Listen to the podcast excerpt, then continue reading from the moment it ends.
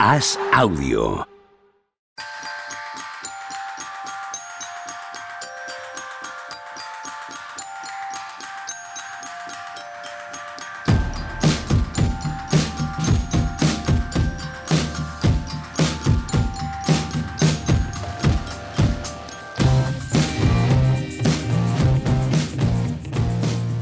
Hola, ¿qué tal? Lunes 12 de diciembre del año 2022, estrenando los estudios centrales de grabación del Grupo Prisa, del diario El País, del diario As, aquí en el edificio de Valentín Beato.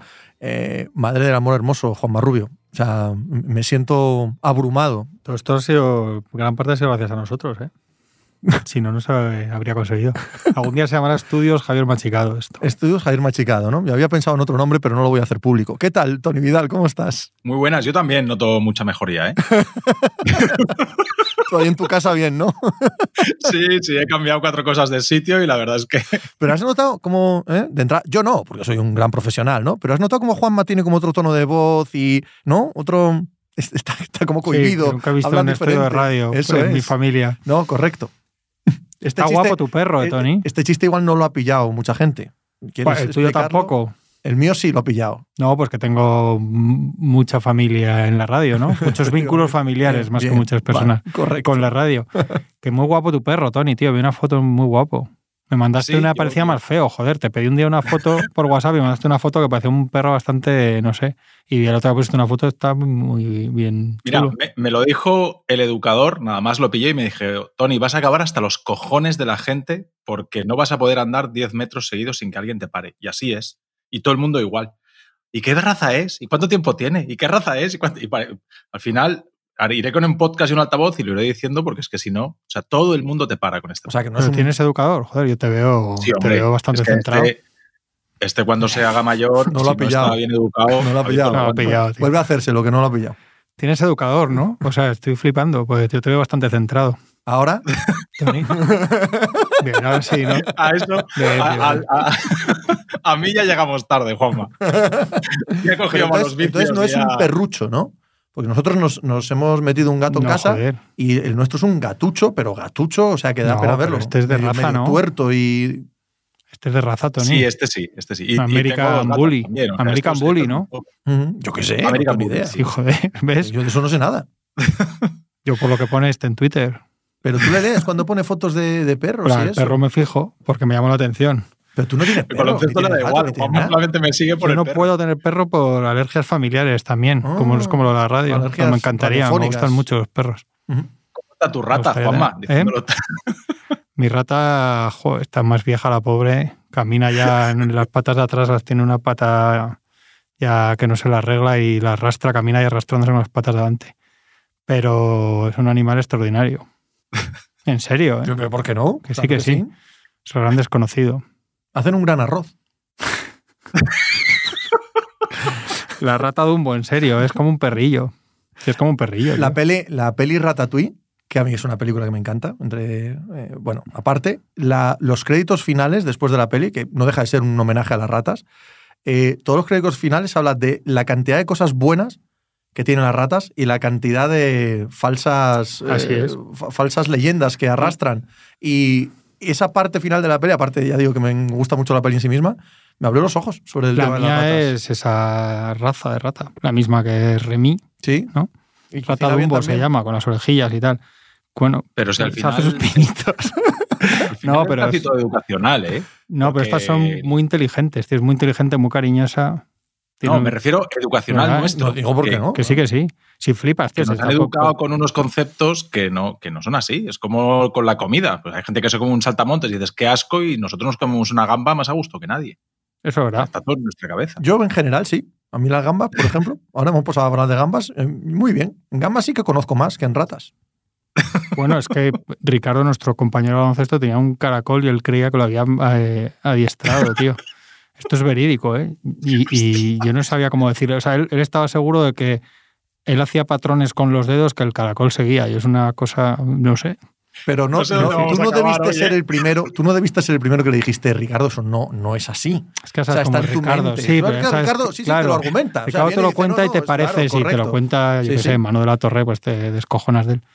Pero la rata en serio es súper inteligente, cariñosa, te sigue ahí, se te pone, se te acuca para que le hagas mimos, es... Y la mala fama que vendrá de cuando portaban enfermedades y, y pandemia, Bueno, supongo, ¿no? porque De estas la- son otras razas, tío, estas son de, de compañía, que criadas ahí, o sea que no son, supongo que las que vivan en las No, no, pero ya no hablo pues- de, no hablo de la Ah, sí. sino de, de dónde viene la mala fama de las ratas, ¿no? De la transmisión de enfermedades. se dice que los cerdos no son cerdos, no son sucios, que no es un animal sucio. Correcto que no por lo es. ejemplo. Correcto. Entre una rata y una serpiente, yo creo que prefiero tener una rata. ¿eh? Hombre, No me jodas el otro. en serio, Sí, que es, sí, es sí. como un perrillo, una Sí, que sí, que sí. que la sí, rata Dumbo, eh, de siempre. verdad, que te lo digo en serio. Pero yo creo que es más habitual que hay serpie- gente con serpientes que con ratas, eh, de mascotas. Sois gente un poco. En fin, bueno. Una serpiente directamente no tiene cerebro, ¿no? O sea, como. ¿No? Pues mira, Howard, que tampoco tiene mucho cerebro, tenía como 10 o 12, ¿no? Serpientes en casa. Se. Se entendía con él. Pero la, la, iba a decir la médico, la- ahora iba a decir la pediatra, joder. La veterinaria, la veterinaria de, de mi rata eh, ha tenido un montón. Y Dice que es el que para niños, si no es un perro, un gato, es el mejor animal, por ejemplo. El problema que tienen es que no viven mucho. Entonces, para, para los niños es muy triste. Claro, yo eso siempre escuché eh, una idea cuando nosotros, yo cuando yo empecé a tener hijos, hace, hace tantos años y tantos hijos, que decían, es muy bueno criar a un bebé con un bebé animal, con un bebé perro, por ejemplo, ¿no? por todo lo que aprenden, por la empatía, por, por cómo se van desarrollando. Sí, pero claro, si se mueren a los 15 años, el drama, o sea, la bofetada de realidad para un adolescente es de un calibre descomunal. Yo tengo un amigo, un amigo íntimo, que eh, se crió así, se crió con un perro y se le murió como a los 15, 16 años.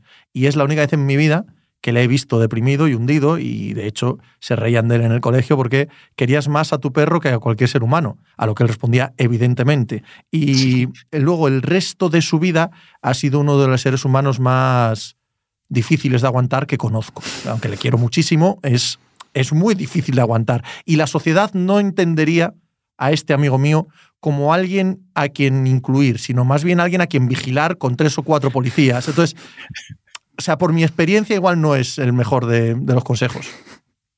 Te llevas una buena hostia, ¿eh? A mí me tocó este año Sí, y solamente lo tuve Y eso dos que ya eres adulto y como bien ha dicho antes Juan, más Sí. estás educado.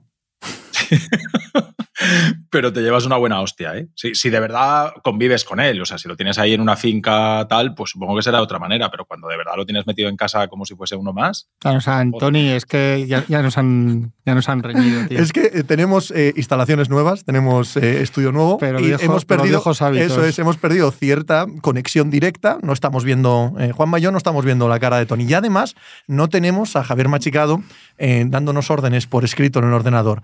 Sin embargo, a través del cristal de la pecera ha hecho un gesto. ha hecho un gesto O está entrenando. claramente de eh, necesito tirar tiros libres o que vosotros empecéis a hablar de baloncesto.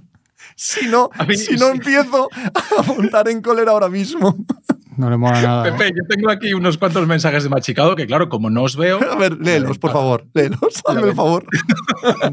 Diles- Los que puedas. Diles que vas. Tony, endereza esto. Un poco de NBA, por favor. Joder, estamos hablando de animalicos, coño. Es que, es que es un tío sin corazón. Sí, porque cuando Le ha, comido, le ha comido el personaje a Javier Machicado, el productor de éxito de grandes podcasts deportivos, ¿verdad? El Mundial 82, macho, sí, el Mundial ha hecho. 82, el mínimo de veterano, el último de la- los últimos de la lista, le ha comido el personaje. Entonces tiene que estar todo el día centrado ¿no? con, con el trabajo y con hablar de deporte. Es así. Tony, Dime. Eh, Scotty Barnes, ¿qué pasa? ¡Oh, qué tema! Pensaba qué que me ibas a preguntar por el partido del viernes contra los Sixers. Qué tema. Yo digo, Juanma, Wow. yo creo- sé que va a venir con ganas de hablar del Lakers Sixers del No, viernes. hombre, no. Va a ser lejísimos el viernes. Hemos ganado a, a los Pistons en un clásico de la NBA. Tú no estás entendiendo en absoluto, en absoluto de qué va la temporada de los Detroit Pistons, que es para formar. Yo sí, y la próxima, para- de lo mismo que la Y, próxima. la- y pro- probablemente tres o cuatro más. Eh, pero no nos importa el resultado, como queda claro. El resultado nos da igual, Nos ¿no? da Cantan, igual. hemos, venido, Detroit. hemos venido a otra cosa. Hemos venido a reconstruirnos, hemos venido a reconstruirnos y el resultado nos da igual. Pues No, es, es- Scotty Barnes, si quieres, eh, empezamos por ahí, ¿eh? Eh, No, Parece fuera- que quiere, fuera- sí. Vale, no, por lo que ha dicho antes, da la al sensación de que de, quiere. la broma y de la turra que, que nos disteis tú y los tuyos el año pasado por y los por que Twitter, votaron y los que votaron al MVP. Está, al MVP, al MVP no. están mal los Raptors y está mal él, pero bueno. A ver, al final es un proceso de crecimiento los jugadores, ¿no? Quiero decir. Mira, otros que han venido a, a crecer ya. Sí, pero que no siempre es lineal. Si te fijas, tampoco Mobley está haciendo, o sea, está muy bien defensivamente y está haciendo muchas cosas y están muy bien los Cavaliers, pero tampoco es un, está siendo un despliegue de estos que lo ves ya en el All-Star, etcétera. Y Cunningham tampoco está muy allá. tampoco. Cunningham no Claro. eh, está jugando, no vale. Un poco de trampa. No sé a quién he leído, No, lo, estaba pero- buscando, lo estaba buscando y no lo encuentro. Alguien he leído esta mañana, norteamericano, eh, eh, periodista norteamericano, decir que el partido de esta noche entre Magic y Raptors sí que significaba algo para, para Frank Wagner. En esto del rookie del año, en esto de las votaciones y tal, y que la manera de jugar de Frank Wagner y, y tener enfrente a Scotty Barnes, no solo en este partido, sino cada vez que se han enfrentado, Magic y, y Toronto, sí que hay ese sentimiento dentro de la liga de que fue un premio no fraudulento, ganado legítimamente, falta más, pero que hay muchos de los chicos de esa camada que quieren demostrarle cosas a Scotty Barnes. Les han ganado además dos partidos seguidos, ¿eh? Sí. que es rarísimo. Y Or- con buenos partidos de Frank Wagner ambos. Es que Orlando está mejor, ¿eh? Y Orlando, la verdad es que Wagner y Banquero ya tienen algo ahí para el futuro, claramente. Mm. Algo, no algo, quiero decir, algo muy importante. Sí. Y bueno, la cosa de Bol, te guste más o menos lo que aporta. Y yo creo que es un equipo que en cuanto ha tenido bases y escoltas, es que ha estado todo el año con todos lesionados. Pero en cuanto ha entrado un poquito Fulch, un poquito, conocen al otro mundo, pero es un base Cole Anthony que sabemos cómo tiene la cabeza y cómo juega, pero en cuanto han tenido un poco por fuera, es un equipo que está jugando mejor. Yo, esa pareja es muy, de verdad, esa pareja es de, de primera potencia. ¿eh? Lo hablábamos el jueves pasado. Lo hablábamos el jueves pasado con un Jonathan Isaac defensivo Sí. como el que vimos. Este equipo está para ganar ya partidos. Sí. Para estar peleando top 8, top Les- 10 de- del este. Les falta sacks, siempre les falta gente a ellos. Pero bueno, si en cuanto tienen un poco para poner un quinteto, es que ellos han estado jugando con quintetos que, que- que los bases casi eran banquero y bol Y les han ganado dos veces seguidas, lo cual tiene, dice más al final de, de Toronto Raptors, ¿no? Que hablábamos el otro día que, que, el es- que el este no era lo que esperábamos, el oeste es otra vez este año una cosa bastante rara, pero que el este que sí que esperábamos que fuera a estar mejor. Y uno de los equipos que tiene para mi culpa de que no esté mejor el oeste de lo que pensábamos es Toronto Raptors. Eh, no dan, no, hay jugadores que están bastante mal. eh, Van Vliet está mal. G- Gary Trent están mal con él y hasta le ha metido algún tirón de orejas Nurse en, en público. Yo, yo he leído a gente, estaba leyendo esta mañana la prensa de Toronto. Hay unas críticas a Nurse que yo no había visto nunca por primera vez, porque claro, sabemos lo que ha sido este tío en esa franquicia, el anillo, etcétera. El tema de Scotty Barnes. Las has escuchado en mínimo veterano. Bueno, sí. Tony. Tony atiza primicia, a Nur siempre que puede. Y luego eso, yo creo que Scotty, el salto del primer año al segundo, es que, claro, nosotros, yo esto lo digo mucho, siempre nos imaginamos, siempre se hace la- los crecimientos lineales y, y proporcionados y siempre el que es un año tal, al siguiente va a ser tal más X. Y no es así, más en chicos jóvenes, que pasas de hacer lo que puedes, lo que puedes quiero decir, lo que te dejan un poco como rookie, etcétera, meterte en otro rol. Es difícil, pero es verdad que, que se le está señalando como uno de los responsables de que Toronto no esté mejor, porque en realidad, no señalando que puede haber crisis con él, evidentemente, pero claro, venimos de un verano en el que no se tocaba Barnes en un posible traspaso por, por Kevin Durant. Entonces a mí me recuerdan algunas cosas. Otro día hablábamos de la crisis de Miami, a mí me recuerda un poco, no es, para nada lo mismo, pero me recuerda eh, en el sentido que tiene Ojiri, tiene un, un ejecutivo de estos de primerísima dimensión y que siempre está rondando cosas en el mercado, pero llevan ahora tiempo sin, sin hacer nada y, y ese saltito que tienen que dar, eh, pues no sé si lo van a dar, pero de momento la temporada para ellos, contando con que han tenido un montón de lesiones y de quintetos distintos y cosas raras y experimentos a la fuerza, de momento la temporada es de regresión para los Raptors. A ver, cosas que como no nos vemos, respecto a Wagner. Has yo estado creo que anotando. Voy anotando cosas, sí. respecto a Wagner, eh, Jolín, yo creo que empieza a dejar de ser noticia que este chico juega bien. ¿eh? Yo Sí, el año sí. pasado. Claro, por Dios. Como, Orla- Sí, sí. como Orlando el año pasado daba tantísimo asco, la verdad es que le vi muy poco y, y los seguidores de Orlando de- del canal y tal me decían, Tony, No, no, mira yo, este chico, yo le vi, tal". yo voy a partidos de Orlando yo- para verle al el año pasado. Y sí, y el Eurobasket que hace es de estrella, de estrella a Total. estrella. Y este año lo estoy viendo y a mí me tiene absolutamente enamorado este chico. ¿eh? O sea, es, es- es un- es gustazo verle jugar. Y respecto a Sí, Barnes, ¿sabes? bueno, una, una- pasado- una cosa rápida, Tony. Ricardo, que Sí, hablábamos del antes, nuestro compañero, eh, súper experto de Euroliga, ya hace bellezo, pero que, que NBA le gusta, pero no tanto. Pero él, del Eurobásquet, siempre decía una cosa de Wagner que tiene, que tiene razón y es verdad, que es, que es, un, que es un alero puro, y, es una cosa que ya casi no quedan, salvo fenómenos que puedan jugar así, o sea, te apartas de los Durán y compañía. Es raro porque a un chico con el cuerpo de, Wagner en el baloncesto de ahora enseguida se le, se le pone de mm. cuatro, ¿no? O de tres, pero que en realidad es cuatro, que juega a espaldas al aro, sobre tal. Y este mm. Wagner hace cosas de, aunque tiene cuerpo de la pivot y más de, para el baloncesto actual, hace cosas de verdad de alero de toda la vida, de jugar por fuera, jugar de cara al aro y no de espaldas. Entonces, eso es un, eso, es, un gran valor para, para, él como jugador. Sí, es, es, el alero que puede jugar al 2 en un momento dado y puede jugar al 4. Entonces, puede hacer un poco de todo el, el, all, around player, el, que hace de todo, pues, pues este, este chico encaja ahí estupendamente. Tira, penetra, bota, eh, pasa, mm, hace todo bien, hace todo bien, la verdad es que da gusto. Y respecto a Barnes, ya el año pasado lo decíamos, que, que Scotty Barnes en un principio no era el que mejor carrera iba a tener. Eso creo que era unánime era lo que se decía. Lo que pasa es que el año pasado a Barnes le viene muy bien que en un se pierda 40 partidos. Entonces, claro, él encuentra ahí un hueco para, para tener protagonismo, para eh, si a Cam jugando bien, por ejemplo, este año está ha tenido momentos de, estar como candidato al MVP, el inicio de temporada de Siakam ha sido buenísimo, Van Vliet sí que es cierto que no acaba de... Y, y, lo que se cuenta en Toronto es que Barnes no está demasiado a gusto, que el día que le sentaron, hubo un día que le sacaron desde el banquillo al volver de una lesión, ya él no le sentó bien. No, no montó ningún Cristo, pero no le sentó muy bien. Y, y este año a ver, el, hecho de, que, de cómo juega Toronto, que está muy guay esto de cinco tíos iguales, cambiando todo, todo el mundo hace lo mismo, eso está muy bien en general, pero después cuando te vas al particular significa que no estás sacando las fortalezas de cada uno de tus jugadores, porque entiendo que cada jugador tiene unas virtudes. Aunque sean parecidas, no todos tienen exactamente las mismas. Entonces, si tú haces a todos jugar igual, las virtudes de cada uno pues se quedan ahí un poco difusas. Y yo estoy con ganas de ver a Barnes haciendo otras cosas. Eh, este año además Anunobi está jugando pues, pues probablemente sea el, mejor, el segundo mejor jugador. No, sí, ninguna duda. Seguro. Si el problema de Toronto es que Anunobi y Siakam eh, se han perdido muchos partidos, ¿no?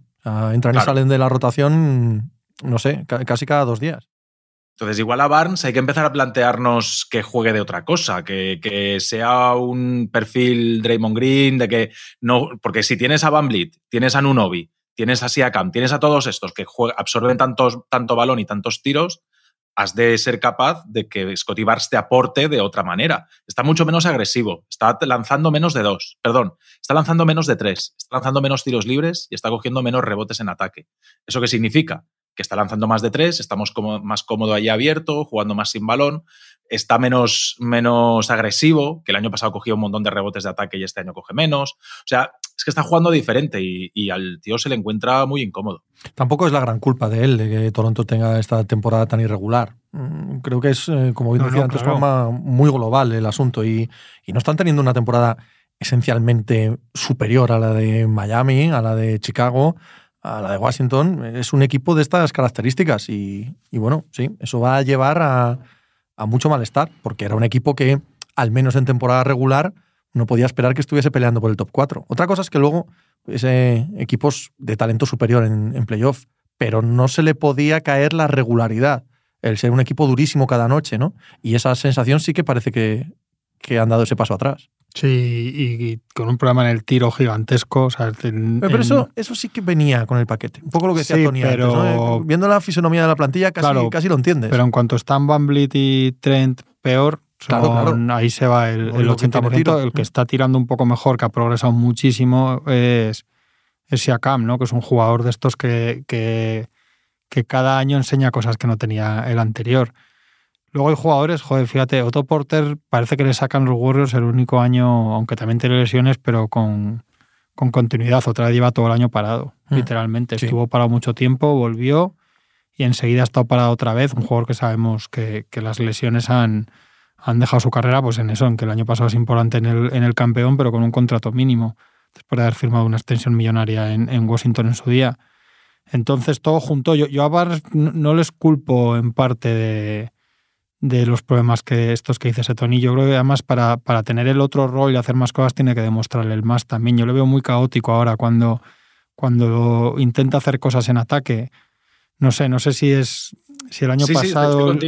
si el año pasado le viene ya no si no lo, si no lo, no lo digo lo digo por lo que dices tú por seguir con la idea no no por confrontar con lo que dices tú, al revés, pero que no sé si el año pasado también le viene todo muy fluido, mm, porque claro, una de las cosas, una de las cosas yo creo que más sorprenden de él, de rookie, es que no está, que no parecía tan verde como se suponía en ataque, ¿no? Él ya se, tenía mucho potencial, el físico, la capacidad para defender, pero una de las cosas que maravillan del año pasado es que juega mucho mejor y más fluido en ataque de lo que se podía esperar.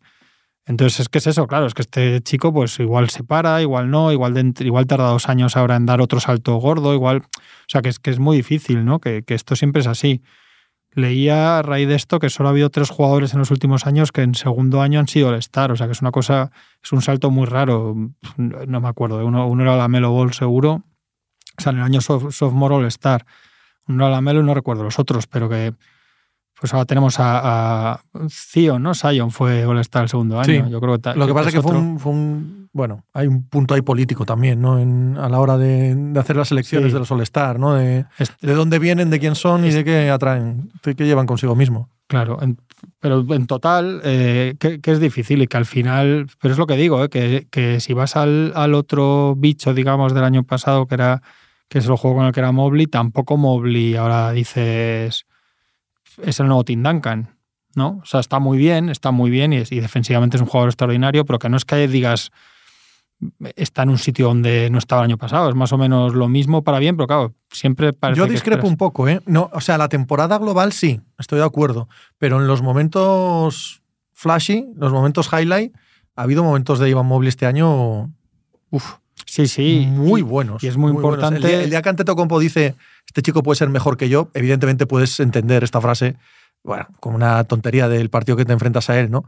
Pero había alrededor de aquel día de Milwaukee, hay un par de partidos en los que Mobley deja sensaciones que ni de lejos te va a dejar Mobley jamás, o sea, eh, Scotty Barnes en, toda su vida, ¿sabes? Sí, sí, no, y yo era muy de él el año pasado, o sea, más de él pero quiero decir que no es un jugador redimensionado. claro, ni que vaya a ser Y es importantísimo en la estructura de uno de los mejores equipos de, la liga hasta ahora, que ha sido los Cavaliers. O sea, que, que, no le quito nada, pero que es más o menos. el que ha dado ese salto, es que estamos hablando en círculos, claro, pero el que ha dado ese salto es Frank Wagner. Frank Wagner sí es un jugador que, que, ha dado un paso más, que es un jugador más y que, y, que, y que ya está, no sé ni cuánto de hecho, pero desde luego que se le ve con, con una prestancia superior. Yo es que creo que eh, les hacemos un. les y nos hacemos daño con las típicas comparativas eh, en la época draft. Al final llega eh, Evan Mobley y es el próximo Kevin Garnett. Y ya, claro, es Kevin, el, próximo Kevin Garnett, cuidado, tal. Y claro, este chico, pues, pues ahí el proceso es un poco más pausado, es, diferente. Además, eh, Mobley ahora de repente se encuentra en que tiene por delante, en cuanto a importancia, a Donovan Mitchell, que ha llegado este año, Garland, que ha dado el, paso adelante, el paso adelante eh, Jarrett Allen. O sea, ahora va desde la segunda unidad, ya no se la dan a él tampoco la segunda unidad, sino que está Kevin Love, volverá Ricky Rubio en algún momento, está Caris Levert. O sea, tiene mucha gente con muchos galones y mucho peso en ese equipo y él tiene que ir aportando donde el equipo, donde, donde él va viendo en función de cada partido. Pero es que tiene una situación, un contexto muy difícil donde él de verdad de, asuma ese protagonismo, pues que le vemos a Franz Wagner o que le vimos a Scotty Barnes el año pasado. Que este año, como están todos los demás, a Scotty Barnes le cuesta más lucir. Pues a este, claro, ¿cómo va a lucir Mobley con todos los veteranos o jugadores de nivel medio? No, hombre, a nivel estadístico no, pero a nivel de juego sí a nivel de juego sí, está en un contexto mucho mejor para, para que el equipo haga muy buenos partidos y que él sea parte activa de esos muy buenos partidos. Eso no quiere decir acabar con 30 puntos ni, ni nada que se le parezca. Pero... pero... tú ves jugar a Mobley y, y tienes razón, Juanma, ha sido irregular a lo largo del año pero también es verdad que ha habido momentos en los que los Cleveland Cavaliers han jugado bien y que Mobley ha dejado una sensación de, de jugador imponente, de jugador que es generacional. Defensivamente sí, sí, sí. es intachable. Claro. Y luego que les vemos todos los días, eh, ahora los jugadores, que es que yo, esto creo que lo repito mucho, pero que es que el, para bien y para mal, la deformación o la distorsión en cómo, cómo podemos jugar a un jugador ahora que, que les vemos si queremos los 82 partidos, juega un tío de primero o segundo año eso sumado a que llegan tan jovencitos, claro, que es que hay muchas veces estos jugadores que, de repente en el tercer año, en el cuarto, asoman un poco, que parecía que estaban fuera de la NBA, y dices, joder, si es que en realidad están en la edad en la que antes se salía de, la mm. universidad, ¿no? O sea que, Pasa que, que- justo el ejemplo que hemos puesto, ¿no? Kevin Garnett. No, no, ejemplo, claro, No pero- ni a la universidad. No, porque a nivel deportivo, por lo menos, aunque luego en, en otras cosas sea, mm, se pueda estar del lado de que salten antes a la NBA y eso, pero a nivel deportivo es verdad que saltar mucho más verdes mm, en, en un momento de exposición mediática, etcétera, que parece que a la mitad de tu primera temporada a veces ya te han, ya te han puesto el cartel de que no vales para eso y no, muchas veces no han cumplido 20 años. Y, y mezclado con que es que ahora les ves todos los partidos, si quieres, claro y puedes hacer análisis casi jugada a jugada de los errores, de aquí está verde, aquí no sé qué. Entonces, bastante es, quiero decir, bastante bien parados salen muchos muchos de ellos, pero que, que al final marca mucho. Quiero decir que con Scotty Barnes pues, pues pasas un poco, que al final te, estás tan saturado de, de información y lo tienes tan visto que puedes decir, pues esta semana jugado mal. Es que, es que antes mm, te basabas un poco en números, en lo que leías, en sensaciones, les veías ya cuando llegaban más lejos. Entonces eso, claro, el, juicio es, es, mucho más duro con muchos, pero es verdad que, que, que muchos que llegan muy jóvenes, o sea, con los que van a ser estrellas es distinto, pero hay muchos jugadores que, que de repente empiezan a asomar, ¿no? El, el tercer año, el cuarto, y dices, joder, si es que tiene 23 años justo Mm. ahora. Mirando muy básicamente, muy básicamente, ¿eh? que nadie entienda esto como un análisis serio, pero muy básicamente, la segunda temporada de Kevin Garnett eran 17 puntos, 8 rebotes. Está ahora mismo en casi 16 puntos o 15 puntos en Mobley, 9 rebotes. Eh, bueno, ta- tampoco, ya digo, ¿eh? no se trata de un análisis, pero tampoco está tan lejos. No, de- no, que no, que podría no. ser un jugador de segundo año muy bueno. A mí me parece que ya es defensivamente un jugador, ya lo era de rookie, que Sí, parecía que sí, llevaba sí. 10 años en la NBA. Hombre, yo, yo creo que él, él tiene potencial para ser Estrella. Mm, una Sí, gran sí, estrella no, pero iba a decir que sí, porque son una comparación tonta, pero defensivamente no tiene por qué ser un peor jugador que Kevin Garnett. Ojo que estamos hablando de uno de los mejores Sí, defensores sí. que he visto nunca. ¿eh? Sí, sí, sí, Kevin sí. Garnett. Lo que yo creo, no, sí, lo, lo que quería decir es, que- es que yo creo que no va a llegar, o, o no parece, eh, que vaya a llegar a tener el, la dimensión como jugador total y en ataque de Garnett. Quiero decir que donde creo Ujú. que más se puede acercar a lo que fue Garnett o a lo que fue un Tim Duncan, a estos que son de los mejores defensores de la historia. No los compares, Juanma, Juanma, Juanma. Eh, ¿Qué cuidado, te pasa? cuidado. Que es que no te veo- que no te veo, Tony, Has- ¿estás has herido bien? las sensibilidades de, Estás bien, ver, venga. Y es que me ha dicho machicado que hable de baloncesto, yo lo siento, perdóname, si no estaríamos hablando de los animalillos y no te. No, pero y no, no son te comparables, no son comparables Duncan y Garnett, estoy de acuerdo con Tony, pero defensivamente un poco sí, Tony. Sí, hombre. Ah, Eh, no, que no, lo que pero estaba hablando defensivamente, y sí, una broma. hay cierta comparación. No por el estilo, precisamente, sino porque eran bestiales los dos. Sí, pero, creo- pero el, el mejor Garnett defensivo es el, el ya en los Celtics, ¿no? Sí, más sí. veterano. No solo veteranos, sino que cubría más pista. Sí, más ¿no? quarterback de la Eso defensa, es, más, correcto. más inteligente, más de verdad buen defensor. El, el, de Minnesota era de muchos tapones y mucho Sí. tal. También, claro, también ahí cargaba con todo el ataque, metía 40 puntos, el tío cogía 15 rebotes, mm, hacía de base, o sea que, que no se le podía pedir tampoco mucho más, pero que lo que quiero decir es que lo, lo que más le ves a Mobley es eso. A mí si, si desarrollan un jugador que haga todas esas cosas que hacía, joder, que es que es... Con Garnett no te puedes quedar con, con el año de los Celtics cuando era un defensor histórico y un tío que metía tiros de 6 metros, que es que en, en el año que es MVP en Minnesota, ¿es MVP? Sí, ¿no? No un sé si- año. no o, sé si o se MVP. queda ahí... Sí sé, que es sí, sé que el- es, sí sé que es el máximo favorito a ganar el anillo a aquel equipo. Sí. Y se les lesiona a San Casel en No sé si lo llega a ganar. playoff. Me ha venido no. el típico flash igual lo está diciendo mal. Bueno, pero Creo el- que sí, ¿no? Sí, Sí, yo también creo diría que que sí. pero que me, ha- creo me que ha sí. venido ahí la típica, la típica duda esta que digo, digo, joder, pues he dicho esto.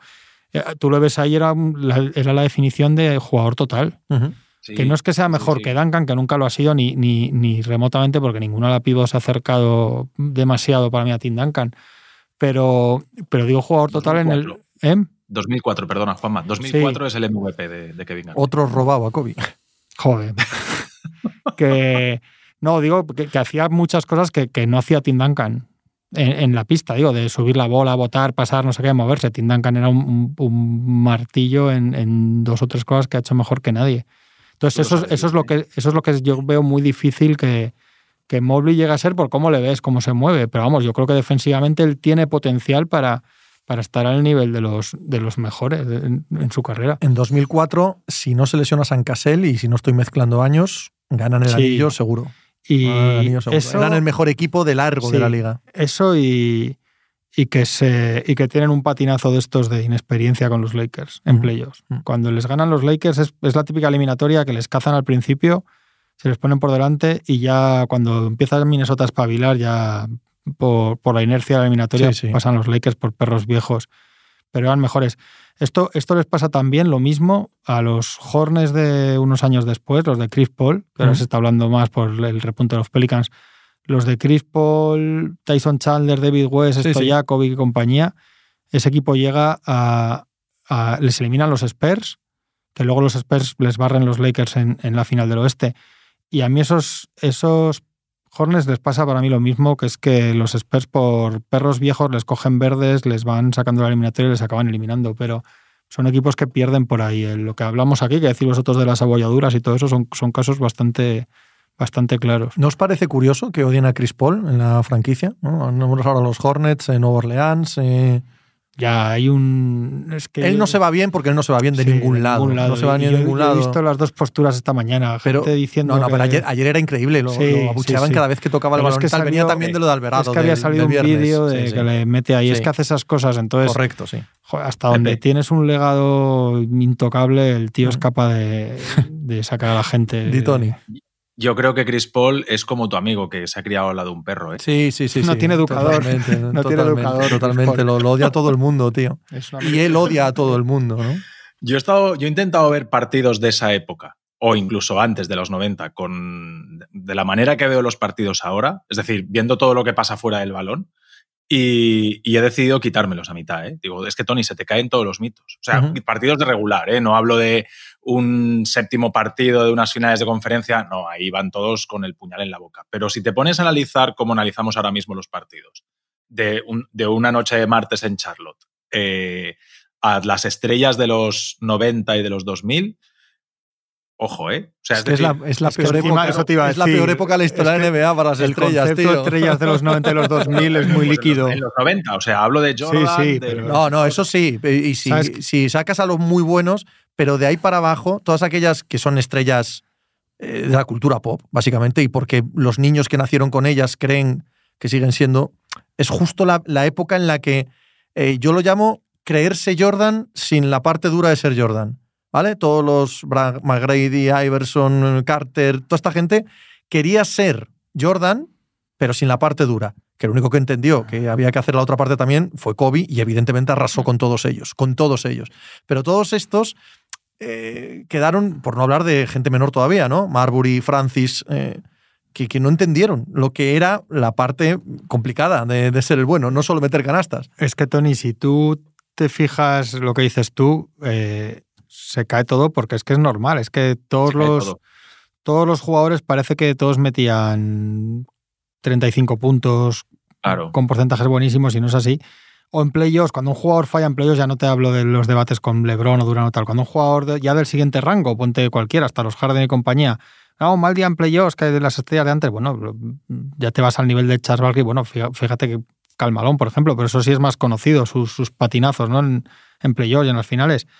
Cualquiera, de hecho, lo más parecido a, a que te puedas poner cualquier partido y seguramente sea lo que, lo que lo que tenemos en la cabeza son los solo los elegidos, ¿no? Es- o sea, Michael Jordan es muy probable que cojas un partido al azar y veas un partido de Michael Jordan de, ¿no? de, de Sí. 30 y muchos puntos y, do- y dominación absoluta porque eran casi todos. De la River parecido, de Magic Johnson parecido, pero es que te sales de esos Claro, tres o cuatro y ya está. y ya te metes en cualquiera que Sí, lo ves sí. y dices, pero esto qué coño es, Lo ¿no? mismo. Sí, Es cuando así, te vas a igual. Clyde Drexler, Pero eso Chris pasa, Mullin, eso pasa también con, la, con lo del nivel de la liga y tal. Si hay partidos que, no, los equipos antes o se jugaban, bueno, escúchame, en, en- en los 80 se jugaba de maravilla, que a mí todo eso me encanta, pero me estás, ¿qué me estás hablando? ¿De que has visto un partido de las finales Lakers-Celtics? Claro que juegan de Claro. maravilla. Pero ponte un partido de un miércoles que los Lakers juegan con no sé quién y en el, y en el descanso iban 78-37. Si solo veíamos es lo así. que seleccionaba para nosotros Ramón Trecet es. el viernes, era lo único que veíamos de Que NBA, nada más. era Michael Jordan, los Bulls. No, ponía mucho. yo- Sí, al bueno, final, no sé si después. mucho, pero tengo, tengo en la mente Dallas Mavericks y Seattle Sonics a montón de aquella época. Eh, Yo puede ser también porque ahora que lo dices, tengo muy en la cabeza a Sire McDaniel. ¿A que sí? ¿Verdad? Sí, sí, sí, sí, sí, Blackman y tal. Entonces puede totalmente. ser, Sí, puede sí, ser sí, eso, sí.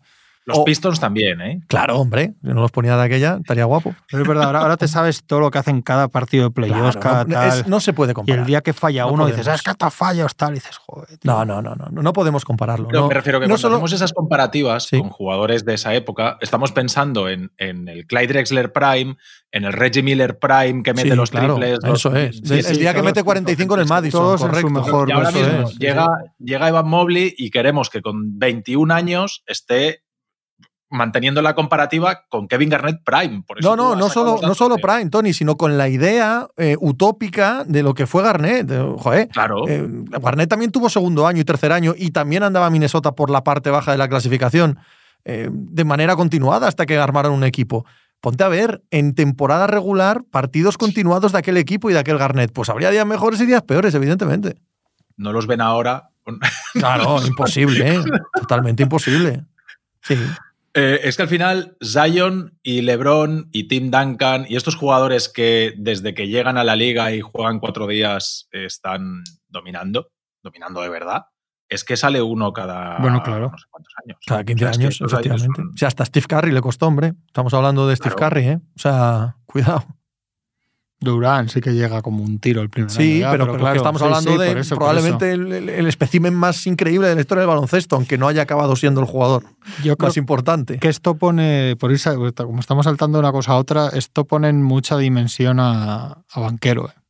Amigo, total. Es que yo quería volver a eso, a lo de los es- rookies del año. es- para mí yo entiendo, porque aparte aquí lo, lo dijimos al segundo día, y yo dije que en Maturin le ves dos minutos y ya te enamoras. O sea, es el típico ver dos jugadas y dices, este es buenísimo. Ya me puedes quitar, me puedes quitar el partido. Le ves tirar dos veces y penetrar una y dices, vale, ya está. Este, este- Volver a sí, ponérmelo sí. dentro de tres años cuando esté en un equipo aspirante, ¿no? Pero, pero yo creo que el, que el rookie del año es banquero. eh. Sin ninguna duda. Y que sí. más allá de hypes y momentos y flashes que te quedas y que, y que siempre se te va más el ojo al que esperas menos, ¿no? El banquero es el número uno y ya esperas tal.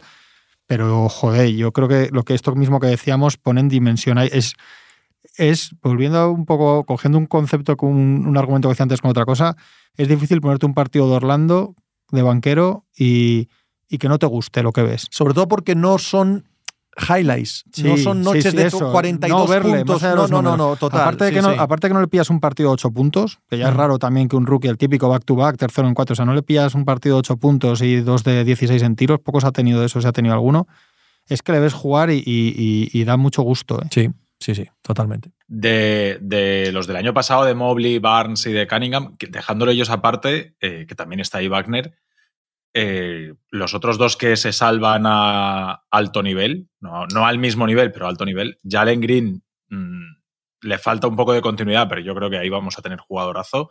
Y Josh Gidey también, ¿eh? Sí, Sí, muy buena temporada de Gidey, muy buena. Mm.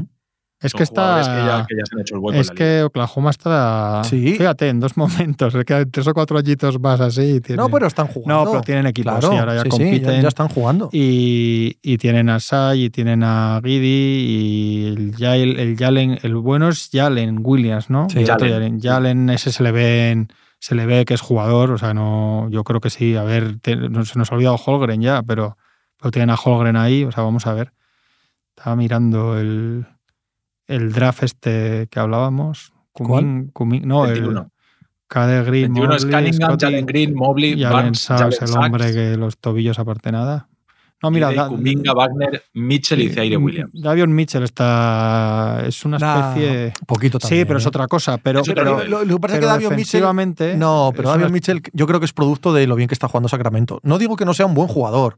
Digo que estamos hablando de otra escala. Él tiene un rol ahí de como de bulldozer, un Pasa poco que también ahí lo tenía, también lo tenía en Baylor. O sea, no, no puede sorprender a nadie que Davion Mitchell sea esto, ¿no? Y que vaya a seguir siendo esto a lo largo de su carrera.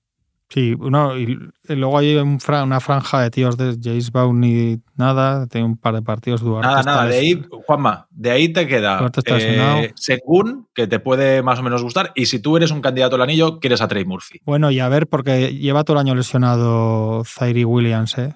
Que se tiene Sí, cosas. pero de lo que, de lo que Sí. sabemos hoy, de lo que, porque sí, Zaire Williams también, Sí. cuidado cuando vuelva, que va a ser una buena incorporación. Pero de todo lo demás de ese draft, dices, bueno, Sengun depende del equipo, tal, ahí, tal.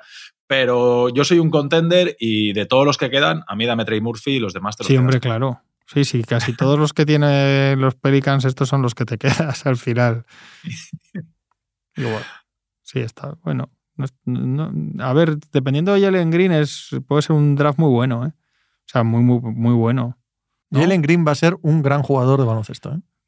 Sí, sí, sí, sí, Ahora mismo es un, es un tipo que mola ver, ¿no? Eh, que te llena el ojo. No, el, eh, bastante irregular. El vídeo de pero va a ser el vídeo de highlights es el más bonito de estos, más, incluso más que KD, Cunningham. Keith, nos hemos olvidado por la lesión y porque quizás no vuelva a jugar en todo el año. Keith este año a principio de temporada ha hecho algunos partidos también memorables, ¿eh? Sí, no, no, y, es no y, a mí me parece mucho mejor, ¿eh? Pero, y digo mucho de verdad, o sea, me parece, no, no veo mucho debate, pero digo que lo que es el, lo que es estéticamente, sí, sí, sí, claro. el vídeo, si tú sacas lo mejor de Jalen Green los días estos que está inspirado, es de, es, de súper super clase total. Y yo creo que va a acabar siendo. Hay canastas de Jordan de este. Creo que va a abandonar la irregularidad. Y tal, sí, sí, sí, Jordanianos. Lo que pasa que, claro, una cosa es meter fadeaways de Jordan y otra cosa. Verles, perdón, en cuanto a los Rockets de gusto verles, a este y a Jabari Smith vamos a disfrutar mucho de ellos. Pasa que este, este necesita una regularidad, ¿eh? O sea, este tiene que poner de su parte, no solo el equipo. O sea, no, no, es que el equipo empiece a jugar bien, es que él tiene que poner de su parte en cuanto a la eficiencia, en cuanto a saber cuándo tiene que hacer esas canastas imposibles y cuándo no, cuándo tiene que dejar fluir el baloncesto a través de él, que es un poco lo que seguro, iba a decir Juanma ahora que antes de que le hemos cortado, que una cosa es meter canastas nivel Kobe y, Jordan y otra cosa jugar nivel Kobe y Jordan de manera continuada, que es, claro. que muy, diferente. Sí, total, es que ese es el salto. Ese es, claro. ese es un poco, otra vez pegando otro salto, pero eso es un poco de, forma grotesca, ¿eh? porque nunca, siempre ha sido, yo creo, mejor desde el principio, pero es un poco el, cambio de Tatum. Sí, no, la regularidad, digamos. O sea, Tatum nada más pisa la NBA, ya, ya, te hacías un vídeo de canastas de él y decías, joder, qué maravilla, ¿no? Correcto. Pero, pero Green tiene, lo tiene, pero claro, hemos visto a muchos chicos súper tantos, o sea, que se va a quedar en el camino del todo, no, pero el salto a, súper, súper estrella. Está en él, no está en el equipo. No, o sea, no esto de que si el equipo funciona, él va a funcionar, no esta parte es bastante individual. bueno, ¿eh? es una buena, una buena muestra es Cunningham, ¿no? Sí. Que en unos Pistons asquerosos el tío lo veía y decía, este es buenísimo. y ahí sí que es verdad que si hay un buen equipo alrededor, Cunningham sería ya estrella hoy de la liga. cuartos que decías, bueno, habría acabado este cuarto con nueve asistencias a un equipo bueno. Mm, pero claro, en los Pistons acaba con, con una o dos. No citas a Porter ni aunque te apunten con una pistola, ¿eh, Tony? Es que me parece que para que ese equipo sea un buen equipo. Tiene que echar a Kevin Porter. Claro. Oye, que el, que, el, contrato es buenísimo, ¿eh? hay que, le han firmado a Kevin Porter con, para hay que para el equipo. Hay que traspasar a Eric Gordon. Nos lo acaba de decir vía mensaje Eric Gordon. hay que sacar a Eric Gordon de ahí. Free Gordon. Pero es verdad, es verdad. Tiene razón Eric Gordon, tiene razón el, el equipo que lo quiera como una presencia veterana para playoff y tiene razón Houston en sacar algo por él. Pues es un buen traspaso para un equipo de estos que han sonado, tipo Suns principales, Uno de los principales. Más que otros de ese perfil que mm. suenan. Eh, es que yo creo que a Kevin Porter, Kevin Porter va a triunfar el día que le den la segunda unidad. Ahí sí. Tú, lo que pasa es que con el contrato que tiene ahora es un poquito más difícil, pero, pero yo creo que si tuviesen un base generador, un base de los que hace mejores a los demás, y tú dejas ahí un, poco más, eh, con más experiencia, tal, y dejas ahí a Jalen Green y a Jabari Smith con la primera unidad y sacas a Kevin Porter con la segunda unidad y dices, mira, tío, con la segunda unidad, tírate lo que te dé la gana, tíratelas todas. Pero que cuando las decisiones no las tomas tú con, con mi quinteto titular y a final de partido las decisiones no las tomas tú y este equipo ya creo que tendría otra pinta. No sé, no sé si es ese perfil, este por la cabeza y tal, y la forma de jugar, si es mejor meterle en vereda lo que pueda, así. A, a mí lo de toma aquí, tírate las que quieras, se me han puesto un poco los pelos de punta cuando lo has dicho. ¿Por, ¿por qué bloque apostaríais ahora mismo? A futuro, claro. ¿Houston, Oklahoma u Orlando? Yo. Bloque, ¿eh? O sea, los 3-4. Eh, yo ahora. Orlando, pero por una cosa que digo mucho, porque creo que la, lo que hay que tener es lo verdaderamente diferencial. Y lo demás ya lo vas haciendo. Y igual a 3-4 lo que sea, tienen más lo que decíamos de Oklahoma y tal, pero yo ahora mismo no cambio la pareja Banquero-Wagner, ¿eh? más allá de todo lo demás. Yo probablemente tampoco cambiaría la de los Rockets por Oklahoma. Es que es mi, sí, sí, es que es mi, punto. Pero yo sí. iba a decir, ¿cuál el mejor la última? jugador de los tres equipos es La peor la de Oklahoma. Es que Sai es el mejor, pero es, que Sai es otra cosa ya. Claro, claro. Sai es otro jugador. Y te va a decir una cosa. Sai es la hostia, va a ser All-Star este año y seguro muchos más, es buenísimo, es una locura, pero tiene un poco el, ahora mismo la bendición esta de cuando solo se habla de lo bueno de los jugadores, ¿sabes? O sea, es el típico que, que vas, si está algún día en un equipo jugando playoffs y aspirando y tal, ya se va a empezar a hablar, que si no defiende, que si no mete tiros por fuera. Hombre, cuidado que no defiende, ¿eh, Juanma? Quiero, Es no, que, que, es que la cuestión es que este chico tiene pocas cosas malas. Sí, sí, sí, sí, a mí me parece buenísimo, pero lo que te digo es que, que está en la parte esta que es muy buena mediáticamente de, de, De solo, sí, de- de solo que, no, subrayarle de- lo de bueno, que no está expuesto, ni criticado, ni, ni ciertas cosas, pero que no lo digo como ninguna crítica a él, ¿eh? Que- pero- es que a Xai, yo creo que le tenemos que empezar a entender como un 2. Es un escolta y es un finalizador. A pesar de que tenga seis asistencias por partido. pero es un escolta eh, muy ahí- raro, ¿eh? Sí, o sea, que, que, sí. que- que necesitas un base muy concreto para jugar con él. Con- sí, sí, sí, tiros sí, de es tres. cierto, es cierto. Sí. Pero, pero yo creo que Shai está a ser un tirador de tres consistente de que empecemos a hablar de él con debates serios, serios, serios. ¿eh? O sea, de empezar a decir si Oklahoma gana tres partidos más, eh, en lugar de tenerle ahí medio despistado, hay que empezar a ponerle al, al lado de los, de los grandes nombres de la liga. Porque es que este chico de rendimiento individual va sobradísimo. No, total, O sea, Sí, sí, Ujú. y va a ser Está All-Star. a nivel de, y- de Anteto, de Curry, de Tatum, de, de Doncic, de- o sea, a nivel individual, lo que pasa es que, claro, en el equipo que está y ganando los partidos que gana. Sí, pero si, si igual no lo he explicado, si no era exactamente una crítica a él. Lo que, eh, digo que está en un punto en, en el que, que Te has está explicado perfectamente. Sí. A Doncic Sí, ya Claro, se le que- critican que llega cosas. y el primer claro, día que debuta la. NBA ya es como, ah, este no qué, Correcto, sí, O sea, sí. que- pero que no digo ni que no merezca todo lo que se está diciendo ni que nada, y, y realmente es, es buenísimo. Lo que pasa que, que, que lleva en la NBA, que es 2018. Sí, ¿sabes? son, son varios años ya, sí. Claro, es un puntito más. Yo me quedo con. Yo me quedo con, con Banquero Wagner. Es que cazar, do- para mí cazar dos así es, es lo gordo. Luego ya veremos. No sé, yo ahora me quedo, yo me, quedaría con eso, de, la- de las tres opciones que Yo también me quedo con Banquero Wagner y creo que Jalen Green potencialmente puede ser más que Shai. Igual no llega jamás, ¿eh? eh Shai es buenísimo, pero buenísimo. Eh, no sé si ya es producto casi terminado. Ya veremos. Claro. Y, y Guide me parece que es un jugador estupendo, Sí. pero tampoco es eh, un tío con el que apostarías toda tu hacienda a que va a acabar siendo ocho veces All-Star ni nada que se le parezca.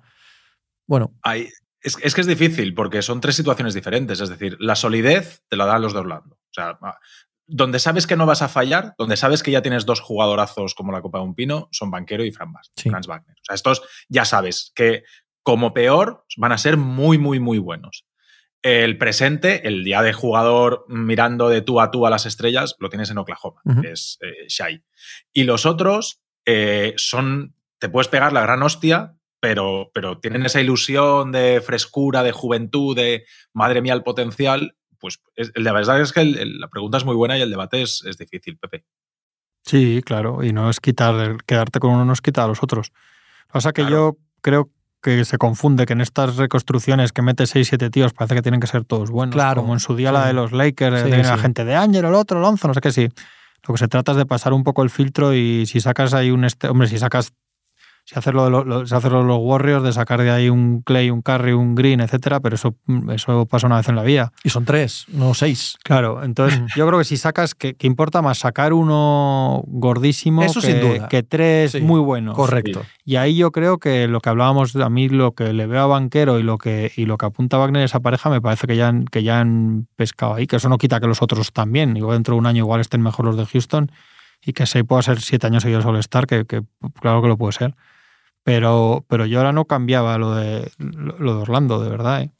Ya les toca también, Sí, ¿eh? sí, ya les toca también la cantidad de años que llevan tragando mierda Sí, en, bueno, que en los Magic. Sí, yo creo que tú has dado en la clave, Juanma, lo de cambiar.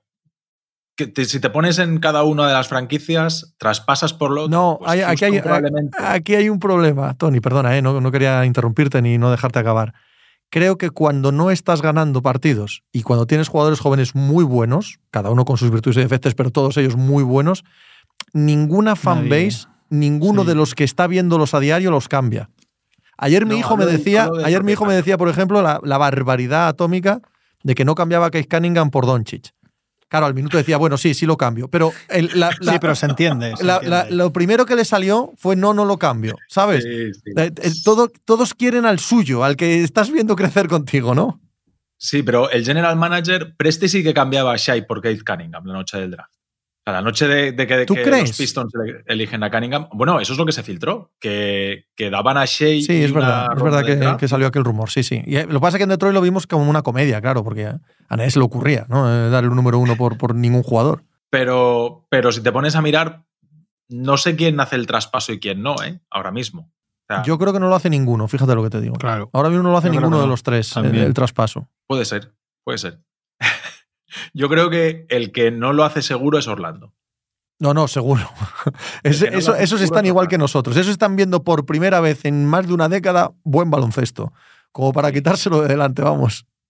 Es como cuando hablas de mejorar a los Kings, ¿no? Y dices, sí, claro que se pueden mejorar los Kings, pero da tanto miedo tocar algo ahí y que de repente vuelvan a lo que han sido los últimos años que dices, mira, oye, mm, vamos a hacer un año de playoffs, que nos metan en primera ronda un 4-1, nos vamos a casa calentitos, pero oye, ya hemos sacado el año adelante, nos hemos quitado el, el récord de los años sin playoffs y todas estas cosas. Hay veces que prefieres eso que, que no arriesgar e intentar subir. La seguridad que te dan estos dos ahora mismo en Orlando, yo creo que eso vale, vale mucho. Pero fíjate, dices lo de los traspasos que se harían o no y, y saca Sacramento. El, yo creo que ahora Sacramento tampoco también volvería a hacer el de, el de Halliburton, por increíble que pareciera en su momento. No, no te quepa ninguna duda. Están tan contentos ahora ellos con cómo están y con lo que ha supuesto Sabonis en ese engranaje, que yo creo que lo Hombre, ¿no harían. creéis- Indiana por ¿No creéis descontado. que cambiarían a Halliburton por Fox? No. que- o sea, que al que soltarían es a Fox. Sí. Joder, Y ahora mismo viendo el techo no de yo Halliburton, sí. No, y yo, pero Sacramento no. Sacramento probablemente no. ¿no? No.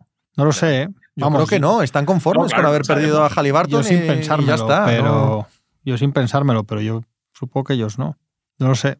Yo creo que no. Es otra buena pregunta. No, no, yo creo que no. Yo creo que ellos ni se lo plantean. Pero lo que yo creo que, tengo- Sabonis lo que les ha pa- salido muy bien. ¿eh? sí, lo que parece claro es que no que no desharían lo de Sabonis y Halliburton, Exacto. que durante Exacto. que hasta hasta que han cogido este ritmo ahora parecía que había sido un, un traspaso un poco desastroso para ellos y al final puede haber sido un win-win. O sea, bueno para las dos partes. Oye, lo estaba Sí, pensando. bueno, eh, si entra Sacramento en playoff, ¿a quién le queda el récord? ¿Charlotte? Sí, ¿no? Seis años por ahí, seis, siete años. Puede ser. No, si lo miro ahora, mm, si Charlotte. seguís hablando, ¿No? Yo creo que sí. Yo creo que son esos años, más o menos. Sí. Sí, porque te pones a mirar. va a entrar, ¿no? Sacramento. Sí, yo creo que sí. Joder, Sí, sí. eh, viéndolo este. ¿Cuánto, cuánto llevan los Pistons, Pepe? No, los no, los estuvieron- Pistons, estuvieron con- claro, la época de Blake Griffin que y Reggie se- Jackson. Cuando se, cuando Sí, se sí, dejó sí. la rodilla sí. Blake Griffin. Es como lo de Orlando, en- que Orlando parece que pierden lleva- con los Bucks 4-0, ¿no? Orlando parece que lleva 15 años sin entrar en playoff, pero como entró No. ahí octavo un par de veces, ¿no? Sí, te, te sí, quita eso. DJ Agustín de, de Eso base, es. Sí. Charlos 6. Charlo lleva 6, ¿ves? seis. Sí, sí, sí. Ya La cuestión es, en, en unos meses 7, en un año y pico 8. y así. La gracia este año va a ser quién se queda fuera de play-in, ¿eh? que se van a quedar equipos fuera de play-in que dolorosos, mucho. Los, Porque si Utah se mete. los laguneros de Los. Ángeles, Claro. los, los laguneros. Esos y no van a quedarse fuera de playoff. Los toros. Ojo a los Esos toros. sí, esos sí van a quedar fuera de playoff. mía. No, de play-in hablamos. ¿eh? ¿Habéis- Yo sí que cambio ¿habéis todo. Hablamos de no cambiar, yo cambio todo. A mí, que me ame quien quiera. Yo cambio ahí, vamos. No, la Anthony situación Davis de no lo los cambias. Bulls? Bueno, pero a ver por qué. Hombre, no, claro. ¿El qué, Tony, de los Bulls? Que la situación de los Bulls es Durísima. muy complicada. Claro, ¿eh? sí, sí, Durísima, totalmente. eh, Muy complicada. Han pasado además- exactamente en el equivalente de una temporada, digamos, a esta altura de partido del año pasado, de ser la, la nueva sensación del este y el salto adelante y tal, a, a- a tener que tirarlo todo abajo otra vez. ¿Visteis lo que hablamos el otro día de los hits? Pues un poco. Podéis Sí, sí. coger los mismos argumentos. Hostia, pero Sí, los se han llevado su final y tal por el camino, ¿eh? Que sí, que sí. Estos han claro. llevado unos meses de, de chirigota, de Es verdad. increíble. Es, es supongo que- la NBA, es porque que es nos, está, durísimo. nos está diciendo Javi que vayamos eh, ahuecando la ala. Eh, un día lo hablamos. Un día lo hablamos porque es curioso cómo un equipo se ha hundido por la pérdida de un jugador que no era tan bueno y que Sí. ha demostrado ser especial- espectacularmente bueno según en qué contexto, que es Lonzo Ball. La caída de Lonzo Ball arrastra la caída entera de toda la franquicia. Sí, a veces es una pieza del puzzle. Sí. Sí, sí, es así, muchas veces. Pues lo hablaremos, seguro, de los Chicago Bulls en eh, fechas posteriores. Un placer, Tony Vidal, aunque hoy no te hayamos visto. Un abrazo a los dos. Juanma, estás, estás, estás espectacular en este entorno, tío. Estás como, Es lo estás mío como, los, como los rookies y los sophomores. Además, tienes una edad similar. En cuanto mejora el entorno, ¿cómo mejoras tú, tío? Estoy de sophomore de petanca, ¿no? Tenemos la edad. Dale un abrazo. Hasta luego.